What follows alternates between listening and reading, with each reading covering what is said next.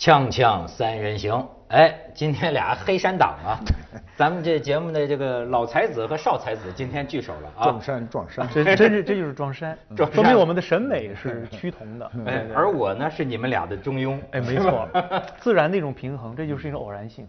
哎，你看这个恩泰，我有是有道的，对吧？呃，这个我今天呢也想琢磨琢磨，因为这个新闻呢，最近我发现新闻里找不出什么可以谈的话题了。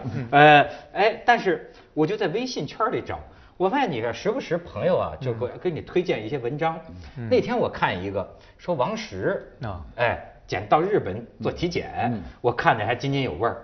就首先一个让我觉得惊 惊，我想说惊喜，不能说惊喜。首先一个让我觉得惊奇的，王石这么个登山冠军，嗯心脏里装了六个支架，哎呦说闹过两次心肌梗死，我的天哪！这呃，我核实了一下，据说是谣言，就是没这事儿。检查身体是有，但什么搁支架什么说好像是没听说过啊就是我也收到这个了，我因为我不收到，我就不会传的这文章对，可信度它是半真半假啊半真半假，有真实的成分在里头，但是有的就被夸大，要不然你不去看。那王石到底是去日本检查身体？体检有过，他就在日本体检，他还推荐我去呢，他跟我说了。他的感慨就主要就是说，哎呦，人家日本的这个造呃做 CT 啊做 CT 做的吧，呃，比如说一般咱们是呃理解的做 CT，好像要切开什么动脉血管儿，然后什么插个什么什么有个有个探头进去那么弄啊，挺吓人的。他说日本这个，据说这种机器啊全世界只有三台，说德国、日本、美国各一台，然后呢。打一些造影剂，整个过程二十分钟，出来之后，他说那真叫明明白白我的心，就是 完全三 D 的，打开你哪根血管里装了支架，血流量多少，他说看得真真儿的，然后最后也不用排队，啊哎什么去去干嘛，完全日本人全跪着，就是嗨这多少钱，哎一看多少钱，比国内还便宜。对，这个我你说的那个叫 PET，我在二零一二年不是 CT 啊，CT 我在我去日本专门做过，做做过的原因，你也这么有钱啊我是不我它比其实真的比中国便宜。我听到的全世界三台机器是有一台在兰州，一台在东京啊，我们那个特别像个太空舱，你知道吗？宇宙飞船。啊啊那它是什么东西呢？我我是因为我常年拍戏啊，突然有一天正常做常规体检呢，我发现我的肺部，我在北京发现肺部有一块小小的一个结节，嗯就医生说没问题，但是我就说那我就去日本好好的查一下，顺便体会一下我们传说中的日本体检之旅。对我就找了东京的一个非非常著名的医科大学，就是就是就是在这个，而且还是在这个。呃，一个非常著名的日本文学家的故居旁边，也就是几十米。那个那个文学家写了一个小说叫《我我被是猫》啊，那个叫什么叫夏目漱石啊？夏目漱石他旁边他旁边，夏目漱石是上呃上他那个钱币的那个那个大师级的人物，一进去打一针，预约了啊，打一针，打一针，这就身体那个血管里就有这个放射性的元素了。造影剂，咣叽把你送到一个密闭的房间里，放着悠缓的音乐。但是呢，这个房间不是四面是墙，嗯它有一扇小小的玻璃窗，通的，外面是一个日本的园林的枯山水。哎呦，他为什么要这样做？你这个时候必须安静，任何什么都不能想。为什么？如果你一躁动、一做俯卧撑、一激动、一想过去的恋人，完了，检测结果都失效，因为他他他他会测出你的新陈代谢。所以没给你安排俩日本艺妓，没有要不然艺妓都能上。二十分钟之后，把你带到房间，一个宇宙飞船出现在你面前，它等于是核磁共振和这个 PET 同时做。嗯，一进去架上支架，哐哐，咣，啪一定一定住，就开始宇宙飞船的声音就来了，当当当当，有种太空般的声音，然后机器开始摇。然后你的有一个探测器按着你的全身就开始 zoom，整体去做扫描，最后给我的一个牌儿就是 CD 啊，直接插进电脑，你想看哪一块吧？上去就告诉我，于先生，你有慢性鼻炎。我说，哎，我这事儿我不知道。一看，真的，我一真的哎，我右鼻子是经常有点塞哎，马上给你发现。就像你说的三 D，他拿那个遥控器和鼠标晃吧晃吧，整个人的这个影像是随时切入当中的一个细节，而且而且可以无限放大，然后告诉你，于先生，您肺部那事儿一点没关系，而且已经快好了。哎呀，心里非常的高兴。一算账，比国内便宜一半儿，大概我算下来那次是一万五千人民币，领整个呃所有的项目。国呃国内是这样，我做过贵的啊，我是自个儿忽悠我自个儿去，咱不不提医院啊，提人家医院这不厚道是吧？呃，大概是你那费用正好是一倍，三三万块是吧一个人差不多三万呢三万块它。正国内是三万，呃，我去做了一个就全身全身的体检啊，这个过程很有意思，跟他那个比较反着。我以为我够奢侈了，马先生，咱俩有第二世界和第三世界的区别。我在北京做过一回三千块钱，我就哎呦有点不好意思跟人说了，你 三万吧？三万块是最好的，就是所有选项都有了，住两天就住三天两宿，在里头住着。然后呢，最后闹出那个结局不怎么愉快，你知道吗？跟他那个正相反。第一呢，是你住的那儿，这一宿该做的都做了啊，准备都好了。第二天呢，有一个穿粉衣服的这个护士来领领着你去依次去各个屋子，就是你你要走走应，我觉得哈不算少走路，就是老走。一会儿从哪儿，一会儿你牙怎么着，你的握力怎么弄弄弄了一大堆。最后我先跟你说结论吧，就是折腾我三天，这个给了我这样一个结论，就是你在未来的十年内患癌症的这个几率大于普通人，给我这么一个结论。然后我说这这个我我内心对这事儿特坚强，就这种事儿都打打击不了我。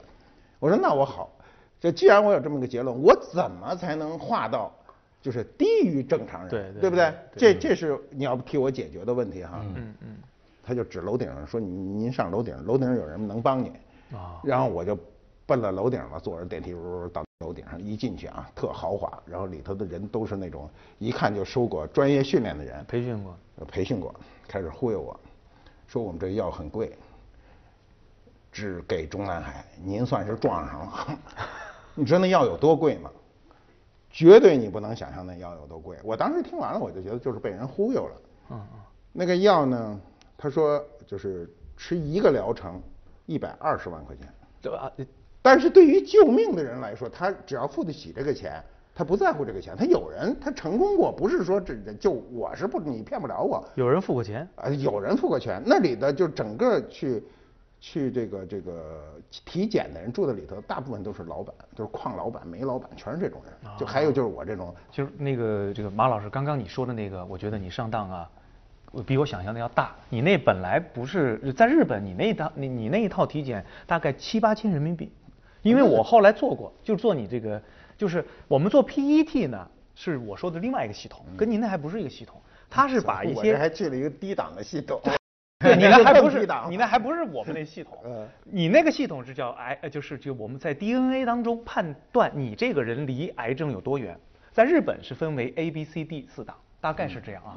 A 档是最好的，你远离癌症。嗯啊，那么也有 A 减，但还是很好的。到了 B 呢，他就要说你可能比别人的概率要大。C 呢，你就是已经极度亚健康状态，但是并不表示说你现在有癌症啊，也是一样，有方法告诉你怎么做呢？啊，比如说多喝水，多吃蔬菜。你有什么生活习惯上的问题没有？不给你推荐药，没有。我在东京就做过第二，就我前面说是二零一二 PET 嘛，二零一三年我就做了一个类似这样的检查，因为当年的那个有一件事儿很有名，就是那个这个呃，在美国有一个做乳腺，布拉德皮特他太太。哦，对对对把把把这个为了怕将来得乳腺癌，把乳房切了。因为他做了这个 DNA 的检查。我说哟，这个好啊！我一我一问这个日本的一个医学教授，他说有，日本咱有。我我准备了大概好几万块钱，直接去后发现整最后整个账算下来，给我打了一份，半个月之后给我一份完整的体检报告，有中文版和日文版，而且有详细的资料，每一项检查的数据全部给你做好，寄到了中国来，算账一共是七千多人民币。您那个算贵了，哎，我发现我肯定贵了。还是我出来以后就下决心永不再去，就是这个感受。不是，还是他活得仔细，好家伙，就连自己 DNA 里边有没有得什么病的我的我的检测结果是 A A，然后就是基因没任何没有问题。问题然后我的有两个做银行的朋友、做投资的朋友去呢，是有一个是 B，非常的沮丧，但是现在非常开心，因为 B 其实也是健康的，它只是哦概率要略略大。它是打了一个十几年前的一个提前量，所以我从觉我觉得从这个角度来讲，我真的觉得要呼吁咱们中国的这个医疗体制、医疗机构，你我们的房租不比别人家贵吧？我觉得对吧？比东京贵，就没道理。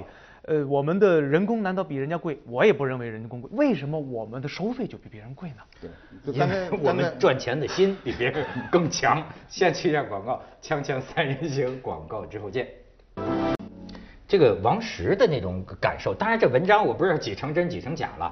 他那意思主要，我觉得感觉还是这贵式服务这块儿，就是说呢态度，就是说人家那个日本医生啊。给你这个解讲解，甚至还说对不起，您别怕烦，我是想让您呐彻底了解清楚自己的这个呃状状况，对吧？但当然，他这个后来也说了，就说这个后我看后来网友也说，也有像恩泰一样到日本去过的，说是这个贵式服务，他是那个。也是境界不同的一个服务。说一般人去了呀，检查完了坐在椅子上，但最后人家主动来把账单送给你，说这这这这就可以了。我的我我我我的意思什么？这里边就说到一个，就咱们能享受到什么样的医疗的这么一个问题。对医疗一个问题，我觉得对每个人公平的是什么？他不管你的地位高低和你是否贫穷富有哈，他一分钟以后可能那个就是噩耗，对什么人都是噩耗。所以你体检时候，你最怕那个医生说你家属来了没有？你最怕问的就是这种话，对不对？你说这个，我真想跟你们请教请教。就是说啊，你看啊，那那那天我又在微信上看一篇文章，一个动手术的给人割癌瘤的一个医生，自己发现得了癌症，然后他写了一篇文章，他说我算是彻底理解了，就是这个绝症患者，他说我那种心情。然后他说希波克达底说过，医生有三个武器。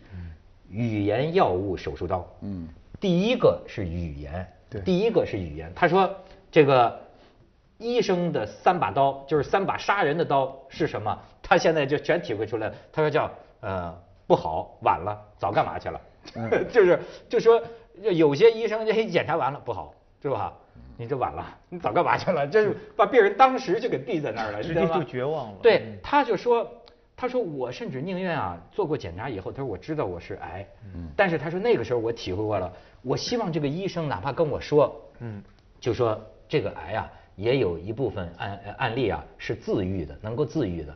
但是不管怎么样，我们医生啊都会尽一切努力，至少可以减轻你的痛苦，尽量延长你的生命，这个是一点问题都没有的。哎，就是话语的力量。他说我听到这个之后，我宁愿听到这样的话。可是我你说。”有些时候，你看这个 ICU 外边这个病人家属跟医生啊，咱们老就觉得这医生不会说话，或者说的说，哎，你这个该做准备了啊，矛盾，这个这个这个这个大概过不了多少天了，是吧？医生怕负责任，有的时候他老想把这个事儿给你严重性全给你说明白，但是你说难道让他撒谎吗？你们的感觉是？我们的医生撒谎是正常的。为什么他首先要在摘责任？现在医患关系这么紧张哈。是。我们就是就是看病的时候，你比如我是动过手术的人，那个签那个单子这么老厚，医生就跟我说你不用看，就是这上面事情都是发生过的，每发生过一件事儿他就填在一个条款里。第一条就是麻醉可能致死。你想想，你任何人做手术的第一条就是上麻醉，对不对？麻醉确实有人就过不了这关，那只要那麻醉麻醉剂打进去，他他做过试验都没有问题，但是打进去就死了，这个事儿是有的。所以发生过的事儿呢，全在那上面。你你看那个确实不愉快，但是这个法律程序是一定要走的，尤其我们现在的这种法律环境。所以医生呢，就是大医院啊，越大医院越有这个法务部，就专门负责打这官司的。为什么呢？是因为一旦出现这个这个这个法这个纠纷，医院都是拿钱平事儿的。而且医院往往都很聪明，比如这个案子如果走到法院，走完了程序，大概也就赔一百万的时候，他会说我赔你一百二。哦，很多人就去咨询，因为我碰见我身边就有这样的人嘛，跟我这说这事儿。后来我说呀，你的目的是什么？你是出气还是拿钱？我说拿钱，我劝你就是和解。为什么和解你会多拿？你走法律程序不会多拿，他诚心的多给你一点，希望你和解。他呢，减少他的诉讼成本，另外呢，减少他声誉的破坏。而我们的大医院，就是这个三甲医院，最不怕的就这事儿，因为越是大医院死的人越多嘛。小医公社卫生院他不死，就那个乡村卫生院他不怎么死人，快死了就挪走了。病人们在医院里啊，一到医院这个内部，作为当事人，心情跟我们去参观医院是完全不一样的。我的父亲在去世之前的那几年呢，我经常陪他在医院里住，什么医院我们都住过，不是好医院。一个房间里有时候十几个、二十个人，有时候只有两三个人，那那真是医院的病房，绝对是世界上最好的戏院，各色面孔，各各路故事，那真是说三天三夜我都可以说不尽。那我就说一个什么感受呢？我也遇到过这样的例子，就有医生跟我们家属讲，你的父亲可能挺不过半年，挺不过，我们也很难过。呃，但是我我父亲的针呢，老是他打打吊针的那个血管很难找，一般的人找不着。可我爸我爸爸就说，你找哪几楼的哪个哪个护士，他能找到。那主治大夫说不可能，我们这打不打不进去，那也打不了。说你找找试试。那个人一来，呱唧一一打就进去，好了，所有的护士都傻了，赶紧跟人去学去，就是一学无止境。但是那个我记得医有一个医生说我父亲过不了半年，实际上我父亲后来撑了一年半。所以如果你看啊，我们实际的例子希望能够得到更多的温暖，嗯，可是我们有时候会面临一些更残酷的一些现实。还有一个例子，那么我父亲对那家医院就就就不感兴趣，就换了一家，换了一家医院。那家医院呢做了一个很感动的事儿是什么呢？我从来没指望我父亲能到六十，我我以为他很早就就不行了，因为是肝硬化的晚期。很多人做肝移植，可能当时就不行了。他等于拖到了最后，瘫痪了已经。好，但是有一天我父亲过生日，我把这事这事儿都写到我当时的那个博客里。医院的护士们因为照顾他时间太久了，觉得老头又到了生日这一天，去年生日就请过大家吃饭，这今年大家都记得他他生日，一束鲜花。安安静静的放在我父亲的是是是，我父亲也不是领导干部，也不是什么。我我我真的觉得，就是好多人这个骂哈，但是我自己见过的一些医生护士啊，就是中国大陆的，我觉得其实真的挺好。嗯。但是呢，有些时候我就说这个病人的苦啊，我也有一位亲友，名叫陈冬琴，这个女孩子啊，现在已经不在人世了，但是她是白血病。嗯。她死以前呢，留下了一本这个书稿，这个书呢还没出版。我那那天咱们聊这个，我就看到啊，他在这个书里啊记了好多医生护士的好，但是也说到一点，他就最最最后白血病，呃，他做了移植啊，然后呃这个成功存活了七年，然后最后又复发呀，什么肾不行就做透析，你就我就说到这个细细节啊，要做透析，他在广州的一家医院里做这个插管手术，这像你看咱们很多啊就就不能在右腹股沟。插管儿对吧？哎，然后呢，最后可能是这个字儿念什么？情哪哪颈部？颈部是不是在脚脚腕的这个地方插管儿？最后就在这个通常插管半个小时就能完成。肯内大夫，那个插管的女医生，你看她形容就像个冷面杀手。然后呢，她说进手术室看见这个冷面杀手，她感觉先不好了，肯定比较冷漠。然后一进来，这个女的。打了麻药，切口找血管，弄了半天，说麻药的药劲儿都过了，他还没插呢。然后疼痛席卷而来，他说忍一下，血管不好找什么的，先把伤口缝了。然后说痛啊，每穿过一针都那么清晰，我咬着牙悄悄的哭了。你说你麻药劲儿过了，你这个医生他都不无知无觉。然后呢，缝好伤口，他又说你就这样躺着不要动。千万不能动，我再拿个手术包去，就把病人晾在手术台上，开门就出去了。然后你看他描述啊，我侧着脑袋，悬着脖子，疼得全身冒冷汗，昏头转向，呼吸困难。等他再出现的时候，仿佛过了半个世纪。他说手术包来了，你忍一忍，咱们再来一次。刚才没能对，再来一次。他就说。同样的程序又开始了，打麻药、切口、找血管、插导管、缝合伤口。我已经昏厥过去了。等他把我摇醒的时候，我感觉全身又痛又麻又长。然后这个家家家家属问医生说：“怎么不是半个小时就结束吗？”然后医生说：“哎，他的血管很不好找的。来来来，用手帮着他压伤口，压一个小时。最后一个小时之后，他被推进透析室。透析室的这个护士掀开纱布。”叫了一声，说这是哪个医生插的管啊？伤口还是新的，就发炎了。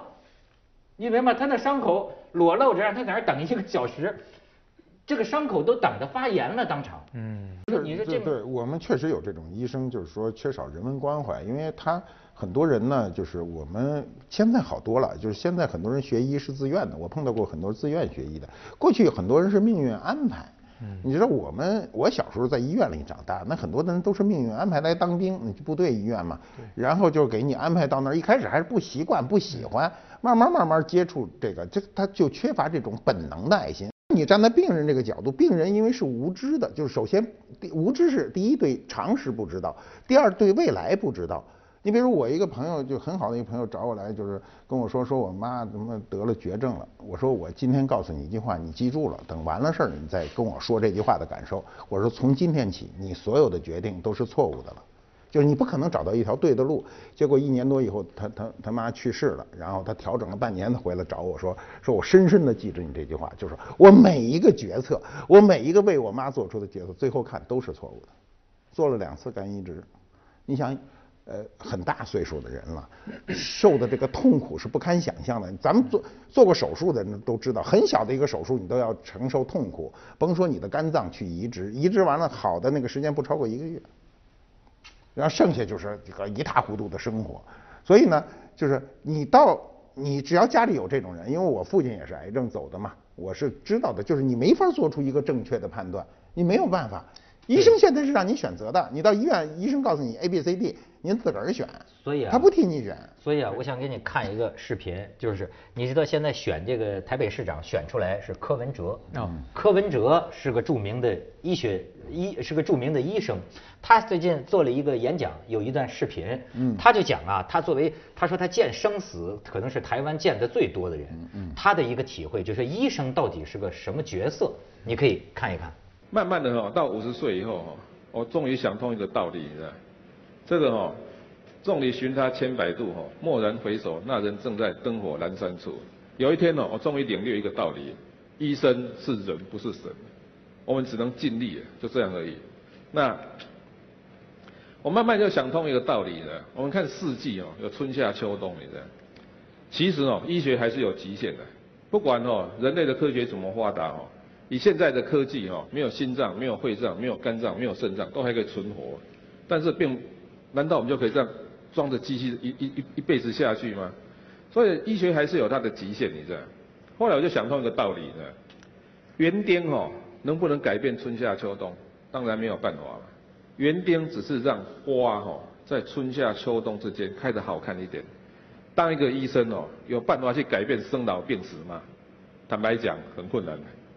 当一个医生哦，只是让人在生老病死之间哦，活得好看一点，就这样而已。你看，他是个医生是吧？对，是个是个医生，就是好像专门处理重症的。我我看过他的讲演，但是特好讲的，但是我不知道他参加过竞选，这我就不知道。一个好医生嘛，他这次跟连胜文对打嘛，连胜文都没选上。一个好医生特别需要好口才。这是属于他专业技能之一，所以他适合从政。对他怎么去安慰病？对啊，同样的病他会安慰你。对，就我觉得这个真是像他希波克拉底说的，语言药物手刀。这个医生的语言呐特别重要。但是在咱们中国，这就是科文哲，这是科文哲。咱们中国面临的这个病人数量太多了，所以咱们也千万别崇尚崇尚去国外看病。其实语言的障碍是很大的问题。